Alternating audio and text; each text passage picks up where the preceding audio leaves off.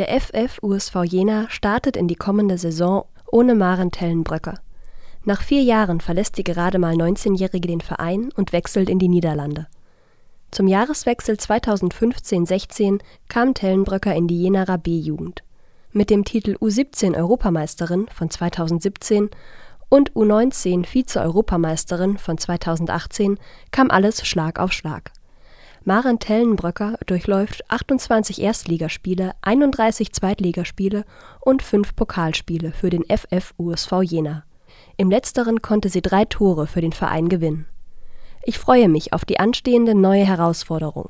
Dennoch möchte ich mich bei den Verantwortlichen des Vereins, den Fans und meiner Mannschaft für das Vertrauen und die Unterstützung in den letzten Jahren bedanken, so Tellenbröcker in einer Pressemitteilung.